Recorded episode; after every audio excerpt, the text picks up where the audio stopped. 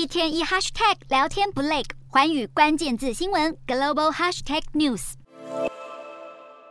全球首富马斯克杠上苹果执行长库克。马斯克二十八号发布一连串推文，抱怨苹果就内容审核要求向推特施压，威胁要将推特从 App Store 下架。马斯克还说，苹果已经停止在推特投放广告，进入比战模式，直问苹果难道是讨厌美国的言论自由吗？还直接标注苹果执行长库克的账号，直问现在是怎么回事？广告销售占推特收入的百分之九十，而苹果身为推特最大的广告金主。今年第一季就支付了四千八百万美金，约新台币十五亿元的广告金，占推特当季总营收超过百分之四。而要是推特真的拒绝遵守假新闻和有害言论的相当规范，而被苹果的 App Store 下架，营收和用户数量更会受到重击。马斯克先前推文表示，如果苹果要下架推特，将自行研发一款可以运作推特的手机，只是马斯克才喷了四百四十亿美元收购推特，特斯拉股价也从年初至今大跌超过百分之五十四。以马斯克的金流和旗下企业的状况而言，短时间内要看到马斯克开发的新手机可能性实在不高。